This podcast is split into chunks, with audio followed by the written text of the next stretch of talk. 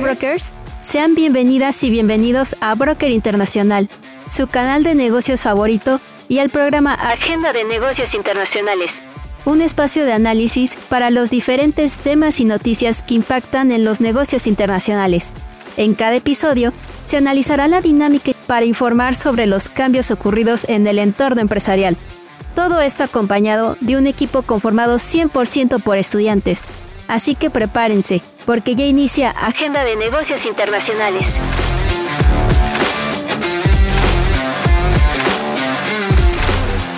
Hola a todos y a todas. Es un gusto saludarles de nuevo en Agenda de Negocios Internacionales. Les saluda Miriam Montiel, colaboradora del Observatorio Universitario de Negocios Internacionales, y en esta emisión tenemos el gusto de estar acompañados por dos compañeros. Me gustaría iniciar saludando a Itzel Razo, quien es estudiante de la carrera de Negocios Internacionales de la Facultad de Contaduría y Administración de la UNAM. ¿Qué tal, Itzel? ¿Cómo te encuentras el día de hoy? Hola, ¿qué tal? Es un gusto poder acompañarlos el día de hoy. El gusto es todo nuestro. Asimismo, nos acompaña Carlos Pedraza, quien también es estudiante de la carrera de Negocios Internacionales en la Facultad de Contaduría y Administración de la UNAM. ¿Qué onda? ¿Cómo te encuentras el día de hoy? Hola, ¿qué tal? Un gusto poder estar aquí con ustedes en esta ocasión y bueno, para, para platicar un poco. Claro que sí.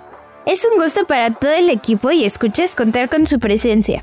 El día de hoy abordaremos algunos eventos importantes que han tenido relevancia internacionalmente durante la semana. En este sentido, y para ir contextualizando a todas las personas que nos escuchan el día de hoy, abordaremos los temas respecto a la pérdida de hegemonía de los Estados Unidos y el comercio informal alrededor del mundo. Así que quédense con nosotros, ya que iremos andando en estos temas tan interesantes a lo largo del programa. Para iniciar con el capítulo de hoy y después de presentar los temas a tratar, me gustaría que habláramos en primer lugar sobre la pérdida de hegemonía que está suscitando en los Estados Unidos, enfocada en términos económicos y políticos. Para ello me gustaría que Carlos nos comentara, ¿por qué la crisis política del techo de deuda afecta la posición internacional de Estados Unidos? Gracias, Angélica. Una, una pregunta muy interesante. Y, bueno, nos habla de la, de la crisis política que existe actualmente, eh, justo con este tema.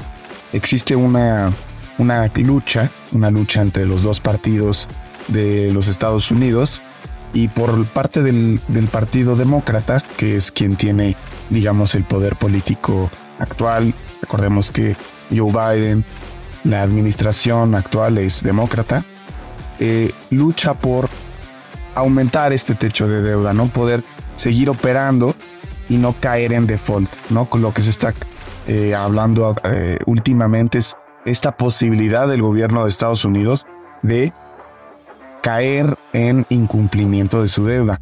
Por parte del otro lado, si vemos a los, a los republicanos, existe justamente esta, esta acusación de que no quieren aprobar eh, la, el aumento de, del techo de deuda, ¿no?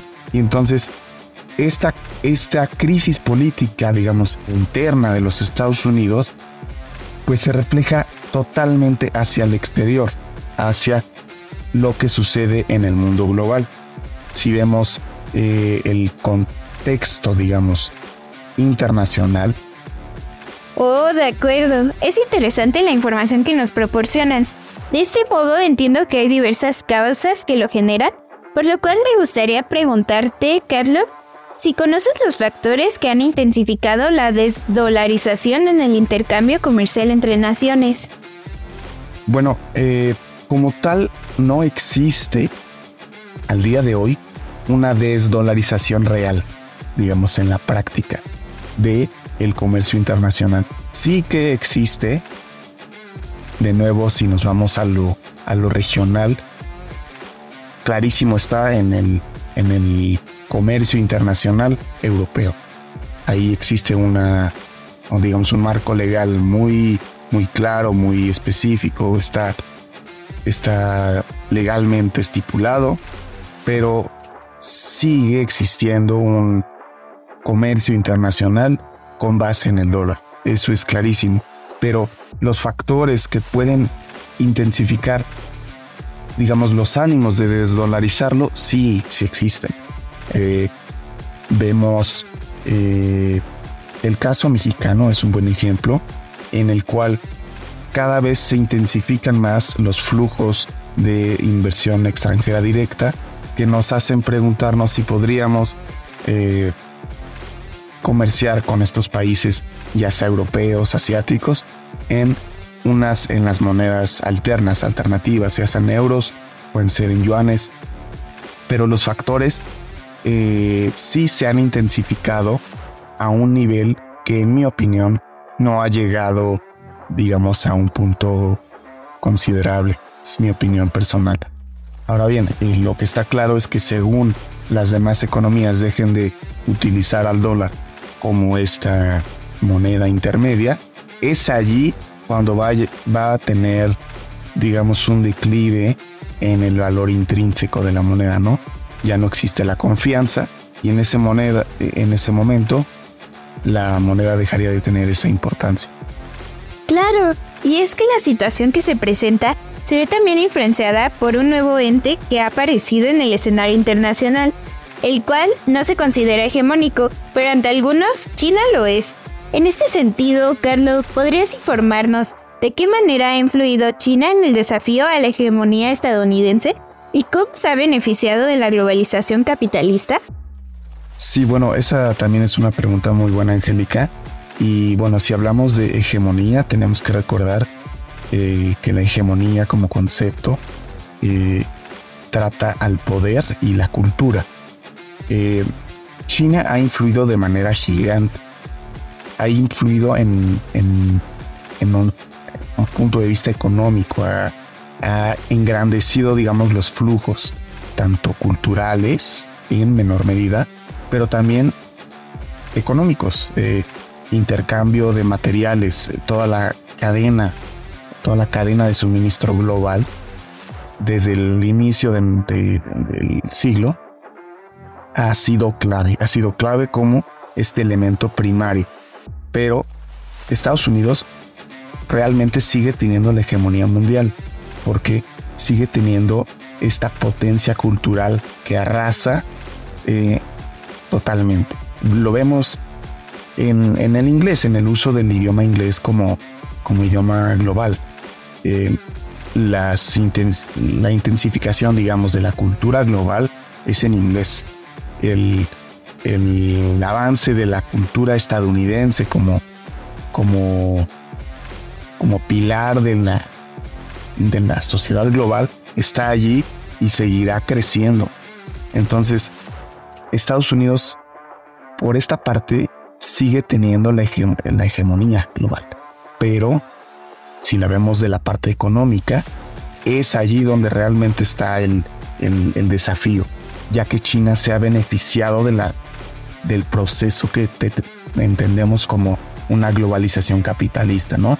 Se liberan los mercados, se abren las economías y entonces las cadenas de las cadenas de suministro se, se dividen, se amplían y entonces podrías tener un país que no necesita, digamos, preocuparse por la extracción de minerales y claramente se las podemos comprar a China y nosotros nos, este, nos enfocamos en, en manufacturarlas o, o, venderlas o comercializarlas. Eh, China se ha beneficiado enormemente desde que se han abierto los mercados y eso nos habla también de una, de una posición avanzada eh, e-, económicamente de China, porque la sociedad china ha avanzado enormemente. Millones, millones de personas han salido de la pobreza en este país gracias a que se han visto como estos iniciadores de la cadena global de suministro. Ok, considero que con lo expuesto se vuelve necesario darle un monitoreo a la evolución de este acontecimiento. Asimismo, el hecho podría parecer repentino, ¿no?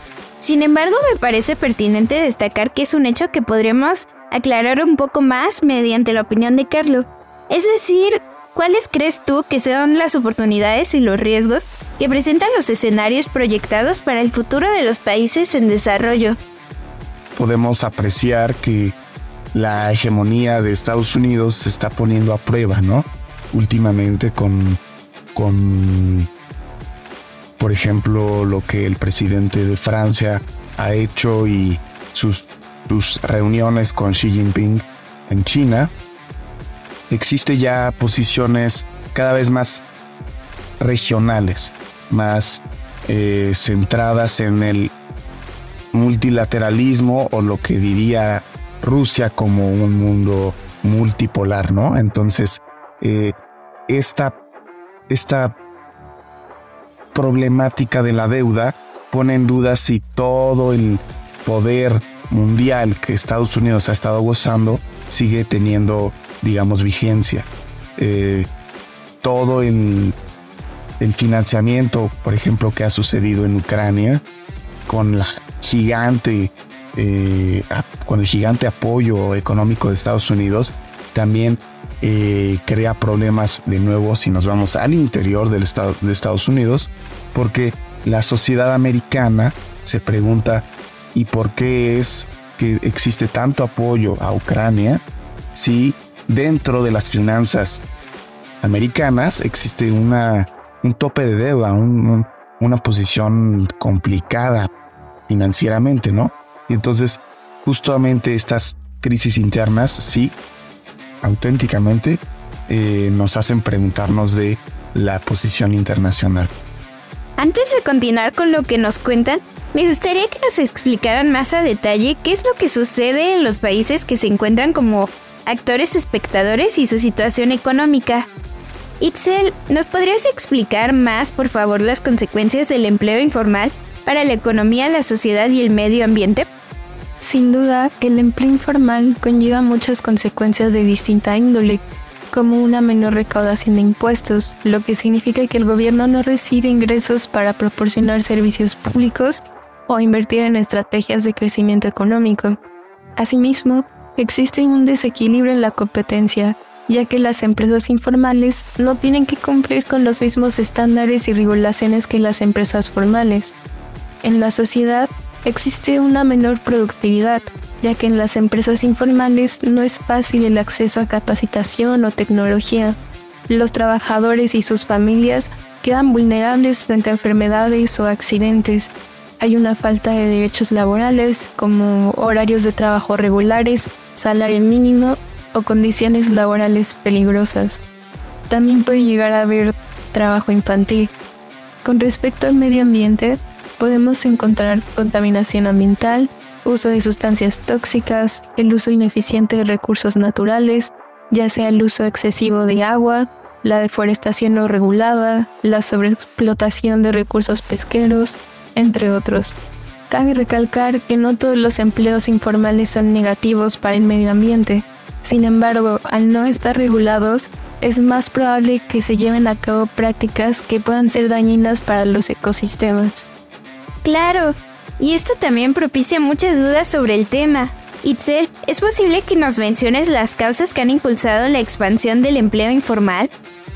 Claro que sí. Una de las principales razones del aumento de la informalidad son las crisis económicas, y esto se debe a la pérdida de empleos en la economía formal, aunado a la capacidad del mercado de absorber la oferta de mano de obra que puede quedar disponible cuando los trabajadores son sustituidos o reemplazados por transformaciones tecnológicas. Otro motivo es la educación limitada, ya que sin las habilidades y la preparación necesarias es más complicado acceder a empleos formales. Por otro lado, las regulaciones laborales y los altos costos asociados con su cumplimiento pueden desincentivar a los empleadores a contratar a sus trabajadores de manera formal. En este sentido, la falta de servicios públicos y los altos impuestos pueden llevar al incremento de negocios informales. Ok, y a todo esto, Excel, ¿cuáles crees que son las ventajas y desventajas de un empleo informal? Y en el caso de las ventajas, ¿brinda mayores beneficios este empleo informal que el formal? Entre las desventajas podemos encontrar que no se cuenta con la seguridad social, un seguro médico, un ingreso fijo, el derecho a una pensión, prestaciones como créditos para obtener una vivienda, vacaciones pagadas, aguinaldo, bonos o una afore. además de inestabilidad laboral, bajos ingresos, pocas posibilidades de desarrollo, difícil acceso a servicios financieros, ya que las empresas informales no pueden acceder fácilmente a créditos o inversiones. Aunque algunas ventajas ah, pueden ser la flexibilidad de horarios, en algunos casos mayores ingresos, no tener un jefe, no seguir órdenes, controlar el negocio y no pagar impuestos. Así que el empleo informal sí brinda algunos beneficios, sin embargo también quedan desprotegidos muchos aspectos importantes. Muchas gracias, Ixel. Lo que nos comentas es punto y clave y nos da la pauta para cuestionarnos cómo los consumidores y las autoridades influyen en el empleo informal. Me gustaría si nos pudieras responder esta pregunta. El gobierno influye promoviendo políticas que favorezcan el crecimiento económico, la productividad y la creación del empleo. También influye en la oferta de instituciones educativas para que las personas puedan tener las calificaciones necesarias para poder acceder al empleo formal. Sin embargo, los consumidores también juegan un papel importante, ya que ellos son los que demandan los productos ofrecidos por la economía informal, como productos falsificados o de bajo costo.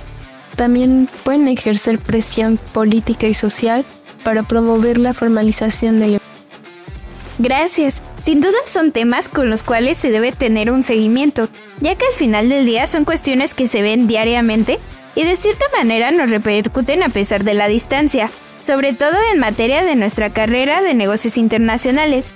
Ahora bien, para ir perfilando el cierre de esta serie de análisis, me gustaría preguntarles si es que tienen algo más que les gustaría agregar. Ciertamente, el empleo informal es un tema del que se debería hablar con más frecuencia, ya que es un aspecto fundamental para el crecimiento económico.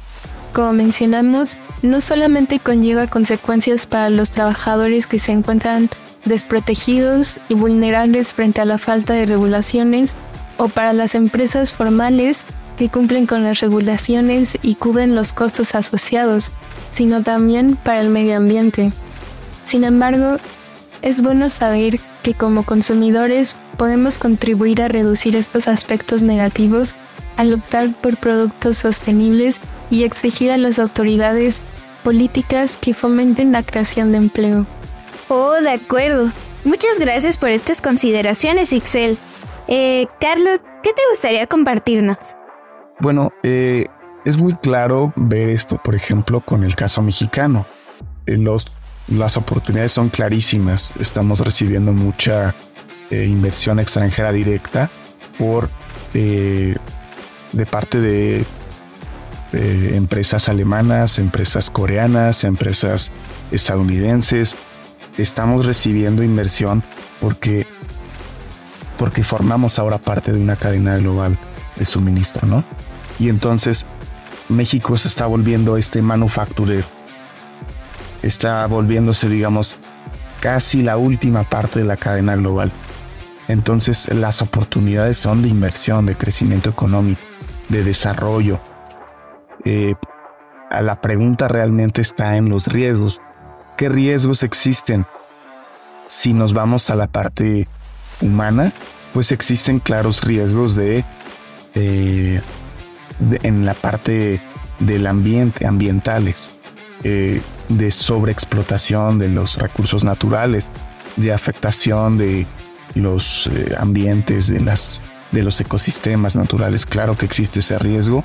Y también si lo vemos eh, del lado económico, existe un posible desplazamiento de las economías nacionales de una, de una competencia no del todo justa, se podría pensar, si lo vemos del lado nacionalista. Y también, como lo vimos en el pasado, todos los países, no solo los países en desarrollo, sino todos los países sufren ciertos riesgos de participar en este proceso de transformación eh, en el caso de alguna externalidad. Lo vimos en la pandemia. En la pandemia cierra, cierra los mercados, bueno, los, los obstaculiza de gran manera. Y entonces los países que están, están sufriendo, sufrieron porque no pueden tener un ciclo completo de suministro debido a que, a que se cierran los mercados. Entonces, ese es un riesgo, definitivamente. Muchas gracias por compartirnos sus análisis y tiempo en este espacio. Sin duda, esta plática ha sido muy enriquecedora.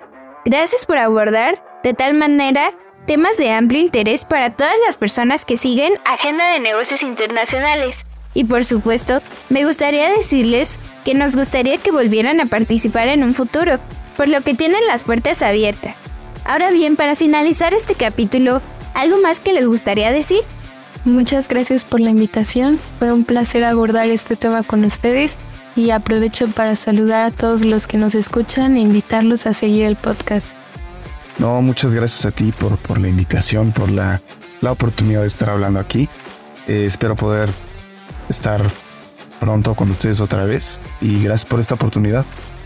Ahí lo tienen, Itzel y Carlos. De nuevo, muchas gracias por acompañarnos en este espacio. Y a toda nuestra audiencia, no olviden seguir escuchándonos aquí mismo en Agenda de Negocios Internacionales.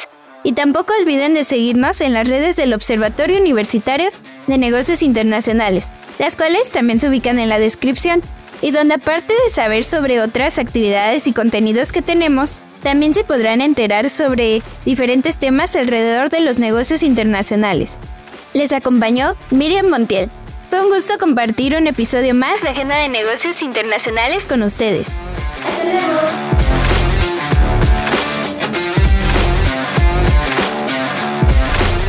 Los comentarios emitidos en este programa son resultados de los análisis y opiniones de los invitados no representan la postura oficial de la UNAM ni del proyecto.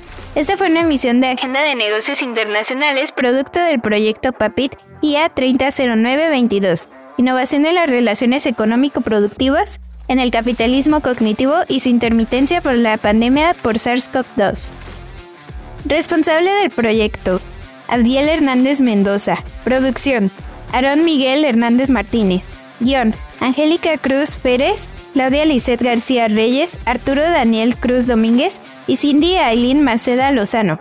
Conducción, Miriam Angélica Montiel Moreno. Invitados, Itzel Eberenice Razo Hernández y Carlos Peraza Muñoz. Musicalización, Hip Hop Rock Beats de Cube Sounds. En la voz, Miriam Angélica Montiel Moreno. Continúen escuchando Agenda de Negocios Internacionales.